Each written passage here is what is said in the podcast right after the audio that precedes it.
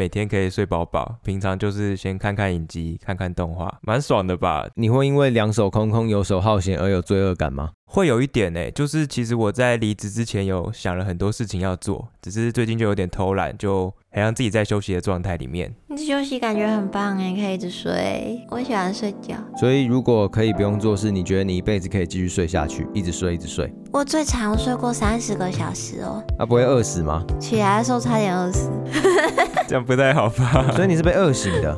饿醒跟很渴会死掉。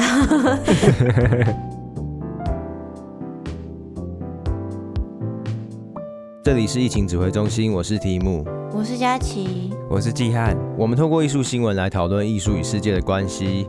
来到我们的 episode 七十九，我快要八十了耶。今天是二零二二年的五月三十下午两点。我们这集的标题是富坚义博即将复刊，为什么艺术家不能懒惰？日本知名漫画家富坚义博今日开设了个人 Twitter，并且公开部分原稿进度。目前 Twitter 账号追踪人数已破两百万，超级扯的。他是那个猎人的作者，应该没有人不知道啦。对，而且他创这个 Twitter 账号的时候，大家都吓死，想说到底是不是冒牌货？而且成长的真的超级快的。对啊，不是说打破很多现在也在连载中的一些官方账号。嗯、我有追踪，我就看他今天又发了什么什么第几页、第几页、第几页的图这样。然后重点是富坚一博他的 Twitter 的账号 ID 是一堆乱码，所以超多人在那边靠背说可不可以改一下 ID，很难搜寻，都会忘记。大家说 ID 是乱码，应该是用手机直接办，然后就没有去修改那个 ID 变成正常的字串。不过在进到今天的主题前，我们有一个合作好康要和大家分享，就是原点出版社呢，它在五月份的时候推出了《漫游暗战艺术史》和《漫游怪奇艺术史》套书。除了在六月二十之前各大电商平台皆有七十五折的优惠之外，在节目推出的今天，可以去我们的 Facebook 和 Instagram 参加套书的抽奖，我们预计会抽出五套给大家哦。只要到我们合作的贴文下留下你最好奇艺术史的什么。加上追踪我们的 Facebook 或 Instagram 就可以参加抽奖，详细的规则可以再去贴文看看。耶，感谢原点出版社提供这些书给大家。对啊，不过像是漫画这个产业，因为是艺术和商业比较密切的结合吧，所以都不会被列在典型的艺术史范畴里面。对啊，不知道富坚以后会不会被列到艺术史的一部分？你说因为太混吗？所以被列进去？不是啦，应该说那么多人在等他创作，应该没有其他艺术家有这种待遇吧？也是啊，我现在也想不太到有什么艺术家我会一直引颈期盼，所以的确算是蛮有意思的。而且除了漫画家之外，事实上很多当代在发生的事情都很有趣，只是因为正在发生，所以没有一个可以整理的系统吧。好像也不只是当代发生的事情，哎，就是过去很多事情，就算有被记录，但是没有经过转化的话，好像也很难进到大众的视野里面。怎样算是比较好的让大众可以接受艺术史的方式啊？艺术博物馆，艺术博物馆感觉是现有的没人的文字馆。哎、欸，我很喜欢去逛，诶，别这样。所以你是很棒的谢谢。你是比较主动的一群人啦。我觉得像这次的套书其实也是一个蛮酷的机制。像是我有看《漫游暗战艺术史》里面，它就是由中央大学艺术学研究所持续七年的艺术史文章整理。不过蛮特别的是，他们挑选的文章都是按赞数最多的。所以被收录进来的文章，除了已经经过编辑群的挑选之外，还有一种人气奖和平易近人的概念，等于是一种大众的物竞天择。哦，这样来说，那的确已经是帮大家过滤过，比较有趣的内容会进来，比较艰涩难懂的内容就不会被收录了。所以在这个情况下，如果已经看到了，还是觉得很艰涩难懂，是怎么办？那就多读几遍啊！而且看完我其实觉得蛮好笑，就是有很多适合讨论的怪知识和冷知识，像是十八、十九世纪的时候，欧洲版画就像今天的电视节目或电脑网络。哦，我有看到他说什么那时候的日本报纸头条会是用版画的形式，然后里面都是一些鬼怪或是比较煽情的内容。对啊，所以当时除了大家看报纸关心时事之外，也会时常经过一些版画店来看看最近发生什么事情。我觉得完全无法想象，超酷！版画店好神秘哦，所以说其实艺术一直以来都在找小缝隙，偷偷住在里面生存。对啊，像版画店一定也是一种连载的方式，而今天聊到的富坚也是在漫画杂志上面连载。你们知道富坚义博一直是一个超级独特的存在吗？你说因为可以休刊这么久吗？有好几点，就是他是在周刊上面，然后用月刊的方式连载。他之前有一部作品是这样，就特例。你们知道另外一个人有这个待遇，可以在周刊上面用月刊方式连载是哪一位大神吗？不知道哎、欸，我想不起来。手塚老师哦，超扯。哎，Jump 是不是有一个奖是手冢奖啊？就是漫画界的超级大奖。而且手冢老师他为什么可以在周刊上面用月刊的连载，是因为这是一个已经完成的作品，一个月连载一次。可是那都不是新的一画，有点像复刻的概念。复刻这样我听懂了。对，可是富坚一博不是，他就真的是一个月才更新一画。后来直接就大家再见。对，甚至连载越长，休刊率越来越高嘛。那你们知道他休刊的时候都在干嘛吗？打电动、追偶像。答对，还有一个更扯的，他举办富坚杯麻将比赛，得奖还可以拿到富坚义博的签名，好赞哦！你就想象读者看不到漫画，然后发现他在搞这些事情，就越来越气嘛。对，如果是我，应该会蛮生气的。没啥好气的啦。所以他就一直休刊，一直复刊，大家都已经习惯了。只是我听说，不是到后来是直接基本上算是永久休刊吗？对，他上一次连载是二零一八年，所以距今已经非常的久。二零一八年是刚好是 Jump 五十周年啊，他太狠了吧？对，而且在五十周年的时候，所有的漫画家都是正能量爆棚的，在分享自己的心路历程和彼此鼓励，就会收录在周刊的最后面。富坚义博的感言却是非常负能量，他就说到，谈到被课很重的税啊，一天工作二十小时来看，等于有十四小时都在做白工，自己的身体、生活、心灵都已经支离破碎了，好 惨哦。其他人都是在写说，哦，如果我不是漫画家，我不知道我现在在哪里。感谢有这个周刊，感谢。这个时光，或者是努力、友情、胜利，就是贯彻 Jump 的核心精神。结果富坚直接一个负能量爆表。漫画家的确很需要正能量，我觉得可以理解吧，因为他的确是花了很多心思跟心血在这个漫画上。虽然说所有漫画家都是这样啦，不过他是唯一少数把这个现实讲出来的人。对，我觉得他就点出了一个工作环境恶劣的问题。虽然也是因为这个关系，像基汉说的，日本的漫画产业才有如此的竞争力。所以我就想到我在高中的时候看过一本 Steven Pressfield 写的《艺术战争》。艺术战争是美国作家 Steven Pressfield 在二零零二年出版的书。他本身是一位好莱坞电影编剧跟小说家。那这本书是在讲什么啊？简单来说，他提出了一个概念，就是我们每个人都必须击败一个强大的内在敌人。敌人会做任何事情来阻止我们更深层的工作，阻止我们执行真正的任务，或者是放弃我们的梦想或核心价值。这个大家应该都很熟悉吧？对，所以这个艺术战争是一个我们自己内部的战争。哦，这个其实每天都在上演吧？对，所以 Steven Pressfield 将这个敌人的本质定义成 resistance 抵抗，它会阻止我们实现梦想和创造杰作。事实上，这不止发生在艺术家身上，就每个人在寻求突破，或者是每天都面临到这个状况。嗯，我也觉得这个每个人都会发生，就会想要跟艺术有啥关系？应该说，在追求一种创造力的时候，时常更有一个瓶颈吧。不过我那时候觉得这本书蛮废话的，不是就是只是把类类病拟人化而已吗？嗯，这么说也没错啦。我唯一记得的就是两件事情。第一件事情就是我要承认我的内在有一个和我一模一样的类类病敌人。我的正面有多积极，我的阴暗面就有多想耍废。有时候的确是这种，你有一个明确的敌人，你会更知道怎么样去对抗他，而不会伸手不见五指，不知道敌人在哪边。不管我有有没有正面积极，我的阴暗面就是在那边耍废哦。不是啊，你有一个比较具体的投射物，你比较知道如何面对吧？嗯，这么说也没错啦。第二件事情是我少数记得的完整句子，翻译过来是说，艺术最重要的是埋头苦干，除了每天坐下来好好干之外，其他什么都不重要。这样听起来好辛苦哦，我感觉超累的。可是我觉得对我来说是一种自我暗示，诶，很明确的让我自己知道这是唯一的办法。所以我这周回过头来看，好像我一直以来都是用这个方式在尽可能说服自己要这样做。反正就是一直做，一直做就对了。有吧？有时候都会蛮佩服你怎么可以每天这样子稳定的花可能十小时多少时间在作品的钻研上面。原来是有这个艺术战争在后面加持着。不过话说回来，其实真正的问题不是富坚义博太懒惰吧？只是今天刚好富坚义博的作品有太多人想看，所以大家就戒断症发作。大家想看，一定会在网络上发表意见啊。所以我们不能批评富坚义博很懒惰，因为很多艺术家或者大多数人应该都蛮懒惰的。不能因为自己超想看就说看不到很懒惰。我就想象说，假设改天我们三个人变得超级懒惰，我们停更了，好像也不会有人发现，也没人批评我们很懒惰。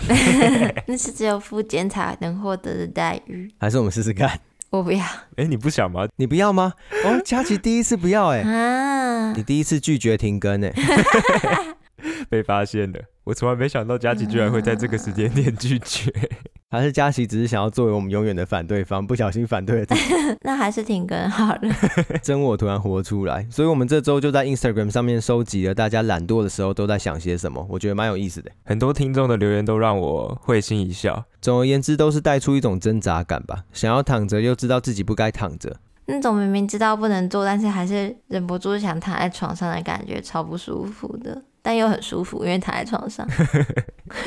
这就让我想到，我之前看过一幅画，叫做《青年的哀悼》，我记得是在帝国战争博物馆看到的吧？你们可以看一下图片。哦，看到了，所以是一个大草原上面有个皮肤很白的女子，哪来的草？哪来的草？哪来的草原？她身边不都是草吗？瞎了吗？你看她那个脚边，身边是草，你跟我说这叫草原？你对草原的定义是这样？没关系，到时候听众自己去看，这是草原吗？可能草地上啦，马上改口。没有草，杂草旁我还可以接受。这幅画是描述一位年轻女子在得知未婚夫于战争中丧命的悲惨故事。可是这跟懒惰有什么关系？她看起来很难过啊。我们先跟听众描述一下这幅画的内容。青年的哀悼这幅画非常的凄美，它的背景呢是非常虚无的，所以没有什么可以观看的内容。因此我们会很自然的把注意力都放在主角上面，也就是这个苍白脆弱的女子身上。所以我们就可以从画面的女子姿态感受到她的困境，一种自然的空洞身躯搭配了死寂的背景，就让这幅画的张力蛮强的。所以你很难从目光将女子身上移开。我当时是看了一阵子才发现，她左边还有一个临时的十字架小木。哦，我我一开始就有看到那个墓。对，所以就像佳琪说的，虽然《青年的哀悼》这件作品是在描述丧夫的悲剧，不过以画面来说，我觉得因为女子传达的神情非常悲痛，很传神。以至于当时我看到青年的哀悼时，我以为是自卑还有自我控告的挫折感。所以这周在看到大家的回复时，我的脑中就重新浮现了这件作品，很像是对于自己懒惰的无奈和悲痛。哦，等一下，所以你是把前阵子大家很喜欢玩的，就是拿那种西洋古画，然后配上一个旁白字幕那种感觉，就不是他原本要表达的意思，就像你是在说三小的那种。你们知道我在说什么吗？对对对，就是这个画面的情绪可以套用在其他的情境的感觉。是什么？我明天好不想上班，就可以配青年的哀悼这张图。对，或者是发票中奖了，可是发票搞丢了，也可以配这张图。大家可以去看一下这张图到底在干嘛。哎、欸，这是是不是把快乐建立在别人痛苦上？对，可是因为你不知道这个作品背后的故事，你很难马上知道他在描述啥。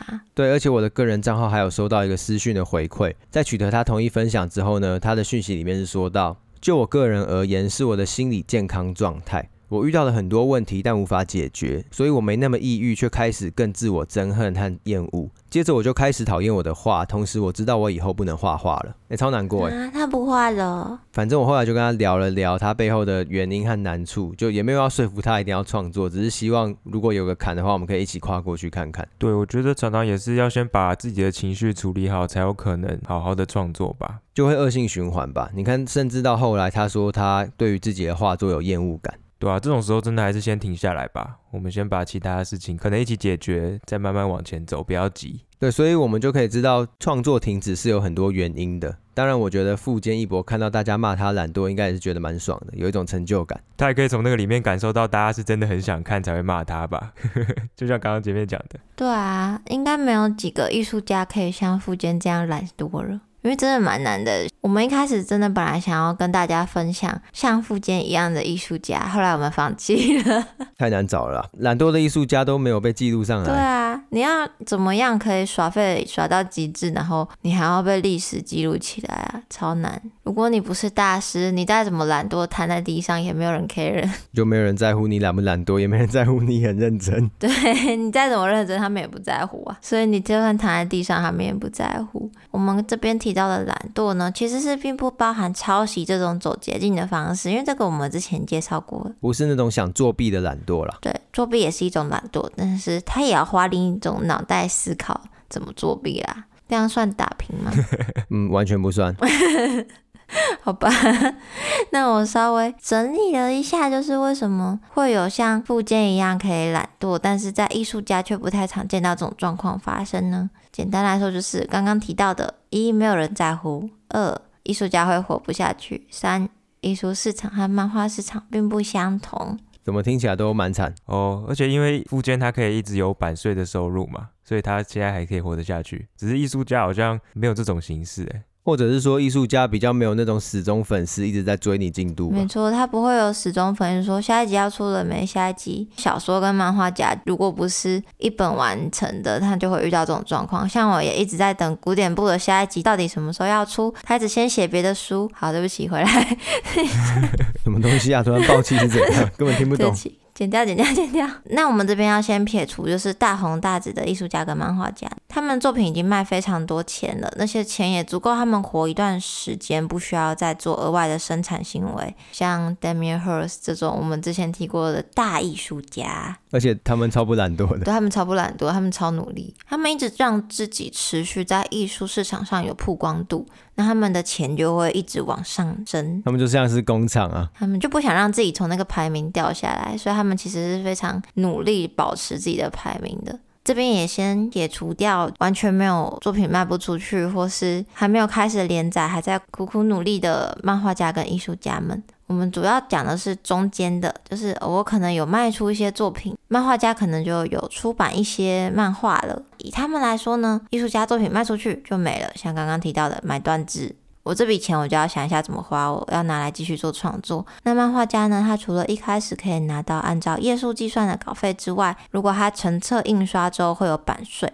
但版税的算法是以发行量来计算的，所以它不是说你卖出多少才有多少，它是一开始你印多少那一批，你就可以拿到相对应的金额。所以买断跟版税为什么会影响懒不懒惰这件事情？就假设你有精打计算得宜，版税有点像是被动收入嘛，可以这样讲吗？就多少会影响到一点。因为他一次就是拿一笔钱，版税有点像是收租金的那种感觉哦。所以你觉得漫画家可以懒惰，是因为他有持续的版税哦？嗯，我觉得是这样，应该说是一定程度的漫画家。那当然，如果你是底边漫画家，你还是常常需要去别的地方当助手啊，或是接其他打工来维持生计。艺术家也是这样，没错，艺术家也是这样。所以你想要保持自己在市场上的活跃，你就要必须持续推出新创作。那漫画家当然也是，你要持续更新，才有新的集数可以印成单行本。像有些人在讨论说，富坚这次出来有一篇贴文，不是说在四话吗？对。那大家就在讨论到底是什么意思？难道在四话就要完结了吗？那个谁不是还在船上吗？应该是在四话就可以累积，可以出一本单行本的量。没错，他就可以拿来印，然后继续赚版税，他就可以再休息个一两天。总结来说，就是如果你一个人有本事，累积了足够的财富，让你可以躺着，你就有本事可以懒惰。没错，我觉得就是这样。哦，所以富坚那时候其实算财富自由了啦，只是他现在可能又想要回来再赚一点，才可以延长他的年限。就不知道他这次怎么突然开始回来，还开了 Twitter。所以艺术家比较难懒惰的原因是他比较难有稳定的收入。对，他比较难有一个真的很稳定的收入，因为你作品没卖出去，那就是没有卖出去，你就不会有收入，完全不会有。不过佳琪，其实我有看到一个艺术家莫瑞吉奥卡特兰。我觉得跟富坚的行径超像的。你的意思是，其实有艺术家是有懒惰到的？诶，算是吧。只是他其实也不是靠版税，我觉得他可能是赚足够的钱了，可以躺平了。这位卡特兰大家可能不认识，但是他有艺术界小丑的称号。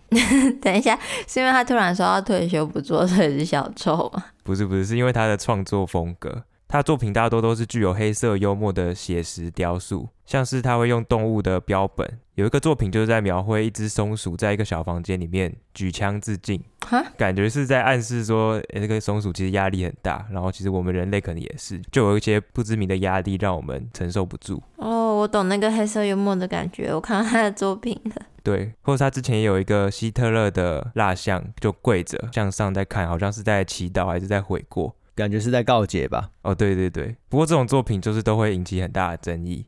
另外一个卡特兰最有名的作品是《第九个小时》，就是一个保罗二世，他是教皇的蜡像，他被一个从天而降的陨石击倒在地板上。不过教皇的表情是很平静的，在祈祷。他好好笑。这个作品除了画面很精致之外，有太多东西可以讨论了。对，因为他把这种超现实的灾害跟教皇放在一起，就会引起大家很多的揣测跟讨论。他就很像很多那种灾难片的电影镜头，就一定要带到一些圣地还在祈祷的这种讽刺画面，然后就会延伸说，哎，是不是这个天主教会在道德表面下面有一些不可告人的丑闻？不过也有一个策展人，他就是说，卡特兰可能是在跟教皇致敬啊，不然谁可以在这种遭受这么怪异的事故的时候，还可以从容的应对？这很厉害，他还让他身体有点悬空。对啊，对啊，他整个弓着嘛，哦、这就是卡特兰最有名的一件作品。卡特兰的作品都可以感受到他一直很试图的跟大众对话，虽然说用的是比较讽刺的手法。不过他这种争议也是为他带来了蛮高的知名度，跟作品卖得很好。所以他把这些东西创作出来之后就退休了吗？你看他的作品都还蛮有趣的。对啊，感觉发展的非常好。对，我其实也蛮错愕的，我就去看了他跟媒体的访谈。他说，我已经五十一岁了，迟早都要退休，我决定要把空位留给年轻人。因为他在年轻的时候有很多想法，但当时没有钱。不过他现在钱来了，反而没有想法了。所以他是退休吧，就是在高峰时退休，急流勇退。对，不过他在退休之前，其实有办了一个类似回顾展的展览。因为卡特兰他认为说，艺术的发展并不一定是线性的因果关系，有时候会有一些跳跃的思考。所以在二零一一年，就他退休那年，古根汉美术馆跟他一起办了一档展览，叫做 All 全部的那个 All，把卡特兰过去二十年的一百二十八件作品，所有的画跟雕塑都吊起来。就形成了一个五层楼高的新作品，超级壮观的。而且它搭配那个古根汉美术馆的建筑结构，就大家都可以在不同的楼层看到不同的作品。我觉得蛮有趣的啊，因为古根汉的桶状结构，你就慢慢爬楼梯，慢慢看不同的作品。对，卡特兰认为这样子的陈列方式可以跳脱时间的框架，让所有的作品都变成平等的。这个大家一定要看照片。另外一个蛮有意思的是，他有发一个黑白的宣传照。是他本人拿着一个上面写着 “The End” 的墓碑，然后大步往前走的样子，感觉像是在讲这个展览是我死亡之前的最后一里路。然后很多媒体就会报道说，哎，其实这样还蛮可惜的，大众就没办法再看到卡特兰的新作品了。所以卡特兰退休之后在做什么？他说，其实他想要营造出一种就是他已经死亡的状态，他的作品还是可以被展出，只是不会是由他本人来做接洽这些工作。另外一个是他会回到他的家乡意大利，专心在他跟另外一个摄影师创的一个杂志，叫做 Toilet Paper 卫生纸。哦，所以他跑去做杂志。没错，是一个蛮特别的杂志，就是里面没有半个文字说明，他的照片都是一些超现实的摄影。所以卡特兰他其实不算是一个懒惰的艺术家，而是他在生涯巅峰时候突然宣布要离开艺术界，不再做创作的这种急停。对，你也可以这样说，他真的不算是懒惰啊，他等于是去做他的第二春。那他就真的这样一直在做杂志到现在哦？其实没有啦，我刚刚一直是在卖一个关子，就是卡特兰有一件大家都一定知道的作品，就是。香蕉与胶带贴在墙上的香蕉那个作品，那不是前几年而已吗？二零一九年呢、啊？对对，那是在 Art Basel 上面展出的作品。所以其实卡特兰早就已经重出江湖了。啊，说到那个香蕉，你们知道吃香蕉的那个艺术家前几天过世了吗？啊，就是 David Datuna，那个香蕉后来不是被一个人吃掉？对啊，他吃掉之后，美术馆换一根新的上去。对啊，这个美国艺术家 David Datuna 在五月二十四的时候过世了，刚好讲到。所以其实卡特兰他只有退休五年。因为他退休后突然是发布了一件作品，在古根汉美术馆，叫做 America，是一个纯金的马桶，超有名的作品。对，而且展出的形式很特别，它会实际的安装在古根汉美术馆的厕所里面，让来参观的人可以使用，体验跟艺术品前所未有的亲密关系。什么鬼？体验在黄金中产生黄金的绝妙体验。所以这是一个超级黄金双响炮吗？可以这样说吧。双响炮会让我想喝，哎，啊，这个黄金双响炮我不太想要喝。哈？哦，你说百香果双响炮，我想说那个超难吃泡面吗？哦，现在是要开战了吗？对不起，对不起，对不起，对不起，我没有特别替谁站台啦。我记得那时候就很多人都在排队上这间厕所。对啊，据报道所说啊，是每天有上万人在排队。我其实也蛮想要在黄金上面大黄金的感觉。America 这件作品一看就知道还是卡特兰的创作系统里面，透过一些黑色幽默的方式呈现一个雕塑作品。对，也像他这个马桶就是在讽刺整个美国的过度财富跟整个社会的贫富差距。不过蛮有趣的是，当初川普说要跟古根汉美术馆借一幅梵谷的画作挂在白宫里面，但是被古根汉美术馆拒绝了。然后美术馆还直接建议川普说：“哎，你要不要考虑来展一下这个 America？” 太扯了吧！这古根汉美术馆有这么硬哦？我也觉得很荒谬。哇，这底子这么强哦！没有办法啊，他有梵谷的话，他就是老大哦？是吗？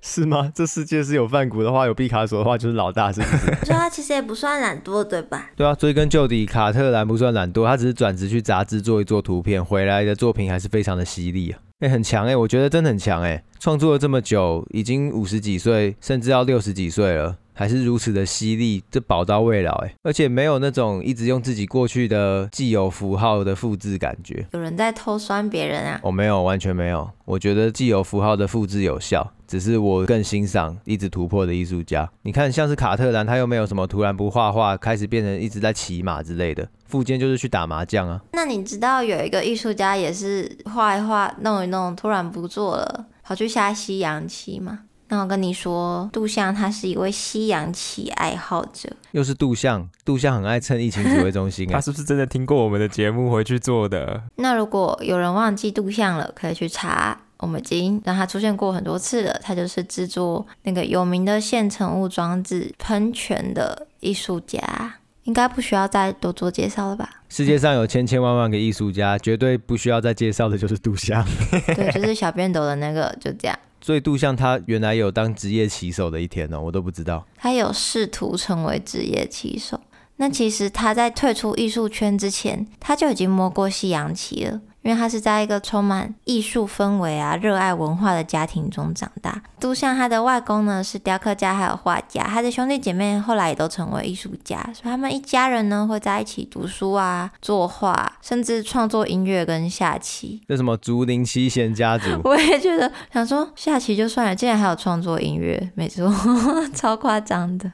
那他的哥哥们呢？除了在他一开始成为画家的路上有协助他以外，他在十五、十六岁的时候就和哥哥们学过下西洋棋。从他一些早期的作品也可以看到西洋棋的影子，尤其是在油画作品里面，像西洋棋比赛啊，就是在画他两个哥哥在下棋，那嫂嫂在旁边喝茶，跟躺在草地上休息，过得蛮熟悉的呢。嗯，对，看起来很舒服。那这幅画它其实是在算是致敬塞尚的风格吧？他还没有发明时光机。不知道艺术要往哪走的时候，还在发展。对，他还在做平面绘画的时候，那他立体主义的作品呢？棋手肖像也是在描绘，就是棋手下棋时的心理状态。那因为是立体主义的作品。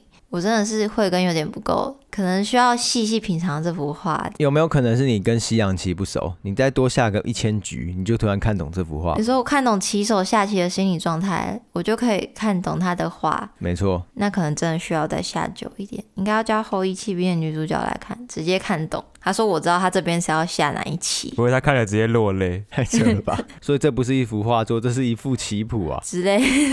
而且最酷的是，他不是只有画里面有西洋棋，他甚至有参与过一部达达主义的短片。里面他就跟另一个艺术家曼雷在屋顶上下棋，他们就一直在屋顶下棋，下到被水冲走。所以佳琪，你现在试图的把杜象描绘成一个本职业是西洋棋骑士的一个艺术家？没有，我只是想说，在他真正全心投入西洋棋界之前，他就已经很喜欢西洋棋了。就是从他参与的作品和其他的记录上来说，是有一些西洋棋的蛛丝马迹。没错，他甚至在创作完喷泉啊、单车轮后不久，有飞去阿根廷待一阵子。他在那里经常下棋，甚至在当地的工匠帮助下，他还用木头雕刻设计自己的西洋棋，真的还蛮疯狂的。后来他正式退出艺术圈，开始下棋的时候，他甚至跟他的画家朋友说：“我的目标是成为一名职业棋手。” 如果我是他朋友，我劝他发疯哎！哎、欸，可他每天下午六点下棋，下到半夜，好难得看到一个人，他是靠他的艺术的收入，然后来养他的兴趣。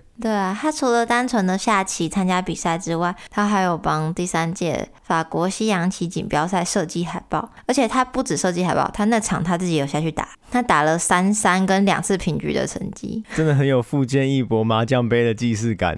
只是富坚义博麻将杯休闲的，人家这个是正式的锦标赛。你这样子一说，富坚义博的读者想说，绝对不要变成正式的，怕爆，直接变成麻将棋手，就他日本有职业麻将。所以杜象后来真的有变成西洋棋大师吗？没有到大师，可是他因为那个三三跟二平的成绩，他有拿到西洋棋大师的称号。但他后来打一打就发现，在真正顶尖的西洋棋对局中，他没有办法就是获得认可，所以他就转方向发展了。哦，所以他就回去做艺术创作了。错，他去当西洋棋记者，他每周会撰写报纸专栏。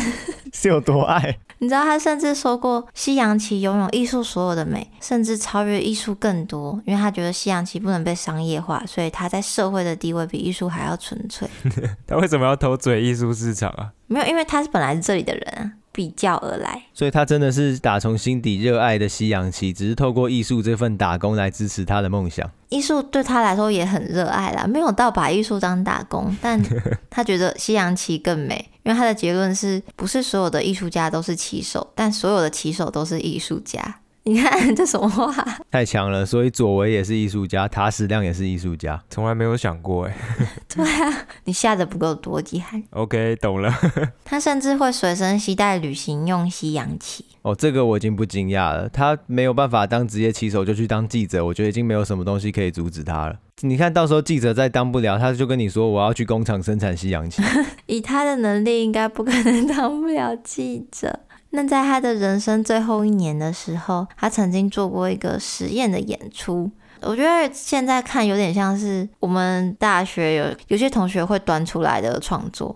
不过放在当时那个年代，应该是绝对是更经典吧。没错，他是他的太太跟他还有 John Cage，就是四分三十三秒那个。他们一起完成什么作品？他们一起在多伦多艺术科技节上的舞台下棋。那他们什么都不用做，他们就是像平常一样下棋就好。但那个棋子下面都会有线连接到旁边的现场音乐家的表演，每一步走棋都会触发或是切断这些音乐家的声音。他们一直玩到直接房间就没有人，他们整场都没有讲话，变成一种表演。哦，所以可能随着棋局的进展，这个声音、这个现场的音乐都有很大的变化。没错，那这个下棋是不可能先 say 好的，我相信杜象也不容许他先 say 好要怎么走。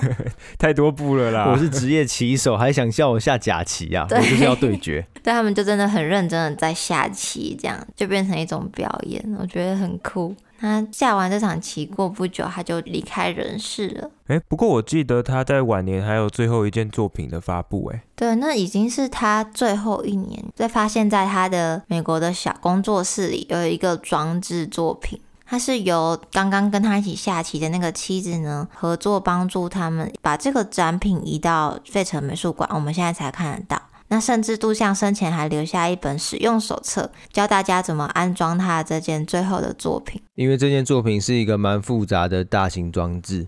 这件作品叫做腹语，然后一瀑布，二气化灯。这个可能要直接看，大家会比较知道。它是怎样的一件作品？我觉得它不是那么好描述。简单来说，就是一个空间装置，有一扇木门，木门上有一个小洞，你可以透过那个洞窥视到一些画面，而这些画面都是实际上摆放出来的物件，所以是非常立体的。嗯，其实这个作品它是一直创作好几年，它中间画面的模特甚至从本来情人玛利亚逐渐变成第二任妻子提尼，就是刚刚后来他们最后一起下棋的那位。在这个创作里面，他其实已经不像一开始在创作喷泉啊、独轮车那样，对艺术有一种强烈的看法，想要说我不要再做视网膜艺术这类的东西，它变成一种平静的心灵寄托，就是把他平静的生涯就是放在这个作品里面。也就是从过去比较强大的艺术批判、社会批判，变成比较内化的自我疗愈。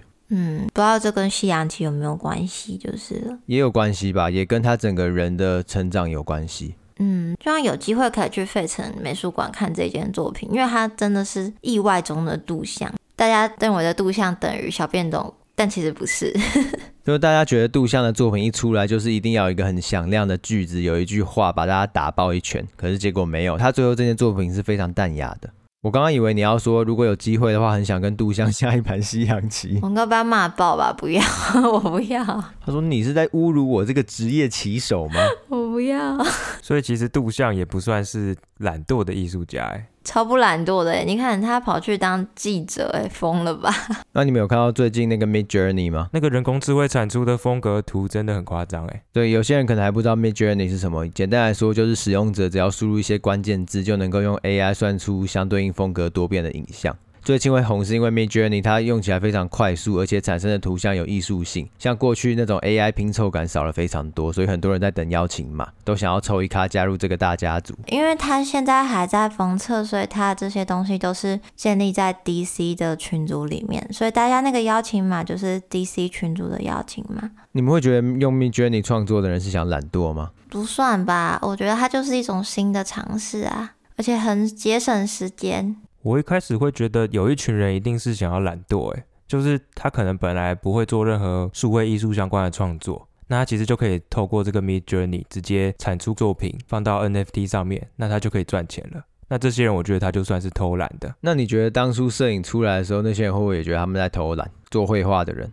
我觉得会耶，就是那些绘画的人，他就会觉得我明明花那么多时间在努力钻研这些技术，然后你突然就用一个科技的产物，然后直接打趴我们，他当然会很不满啊。可是你用现在来看，你还会觉得摄影比较懒惰吗？还是因为它已经发展比较久，现在的摄影跟那时候的摄影，还有现在的绘画跟那时候的绘画彼此的关系都不一样。我觉得的确是时间的问题。我现在看当然不会觉得摄影比较偷懒什么的，我也觉得算是一种工具的革新吧。就是在创作的过程，是不是有些步骤可以被省略？真正的核心到底是什么？如果以一种非常广的视野来看的话，人类的确因为便利而越来越懒惰，所以好像不是艺术工具让人懒惰，而是人本来就为了追求便利越来越懒。说不定到最后，大家真的会变成像瓦砾船上的人一样。你说那些胖胖掉到下面都上不去，那边只是运用那个机器人 AI 给他们的所有便利的东西。可是如果省下来的时间可以创造更多价值，应该就不算懒惰了吧？我觉得不算，因为 Midjourney 现在很红，是因为它节省了非常多大家在做事前的那叫什么啊？美术概念图。对，美术概念图，概念图的时候非常的方便，你不需要为了给业主好几张只是否概念的图花非常多时间，你用 AI 就可以省出来了。对，我就想到以前高速公路收费不是用人力吗？对啊，都有小姐在下面收钱，然后车子就要停下来，有时候会有堵塞，甚至有危险。而近年来不是已经改成电子收费？对啊，ETC，我觉得这很方便诶。对，那这种方便，大家会说收费系统在懒惰吗？好像就比较不会。可是对我来说，这之间的关系蛮像的，都是好像比起懒惰，比较像是科技在解决人类的问题，可是也在取代人类的工作。而且 Midjourney 它等于提供了是一种新的想法吧，大家也不会直接把那个美术图拿来当做它的作品。嗯，确定吗？啊，会吗？应该说，我觉得我们熟悉的工作和我们自己手上掌握的专业，都有可能因为这些科技感觉到冲击，好像才是 Midjourney 可以讨论的问题，不是懒不懒惰，只是这不是今天的主题啊。总而言之，我们收到了很多听众关于懒惰的回馈，甚至有人讲到说，他对于把事情都积到同一天，再一次处理完，有一种爽快感，已经有点上瘾。好可怕！他是喜欢一次做很多事情哦，因为其实如果你每天把事情做完，也会有那种成就感呢。他觉得堆到后面一次做完，有一种肾上腺素爆发的爽感。因为做的同时很赶吧？那个肾上腺素用错地方了吧？如果我们也介绍了不少艺术家，看似他们中途离开创作圈了，但其实他们不是去懒惰打混了，他们都在找别的事情忙。所以，我们这一集是整集在帮富坚消毒，是吗？对啊，他真的只是去找别的事情忙而已吧，就是他没有真的很懒惰啦，大概吧。我不知道，越讲越心虚是怎样？我我不我是觉得听众们在懒惰或者想休息的时候，其实不需要有负罪感，因为我相信大家在负责任的时候，一定也都是尽全力到底。所以当你想休息的时候，我觉得可以给自己多一点空间。嗯，休息才能走更久的路。就至少你有罪恶感的那个同时，表示其实你是有在反思自己在做什么事情的。哦，我觉得这个就已经是一个很好的前提了吧？不要对自己那么严格。对吧？所以我们接下来也会贯彻这个概念。对，所以如果下次看到我们停更的话，你还是可以留言告诉我们，说不定我们会像富坚一样有点成就感。我们可以跟你说，我们去下西洋棋啊。对，我们会很老实的跟你说，我们到底在做什么。如果是真的在耍废，应该也会老实说啦。如果喜欢我们的节目的话，欢迎到 Apple Podcast 留下你的评论。那如果有想要跟我们讲什么事情的话，都可以追踪我们的 Facebook 跟 Instagram 哦。然后最近还会有好康的，所以赶快去追踪吧。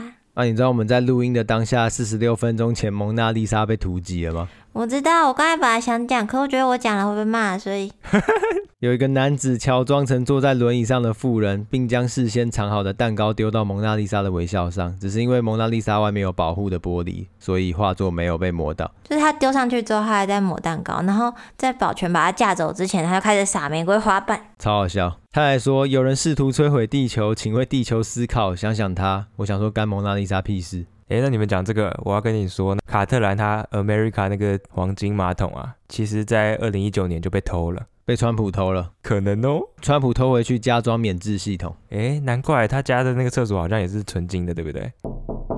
诶，我怎么被敲门了？我去应门一下。题目可能被警察抓走了，那今天就这样子喽，拜拜，拜拜，我午安。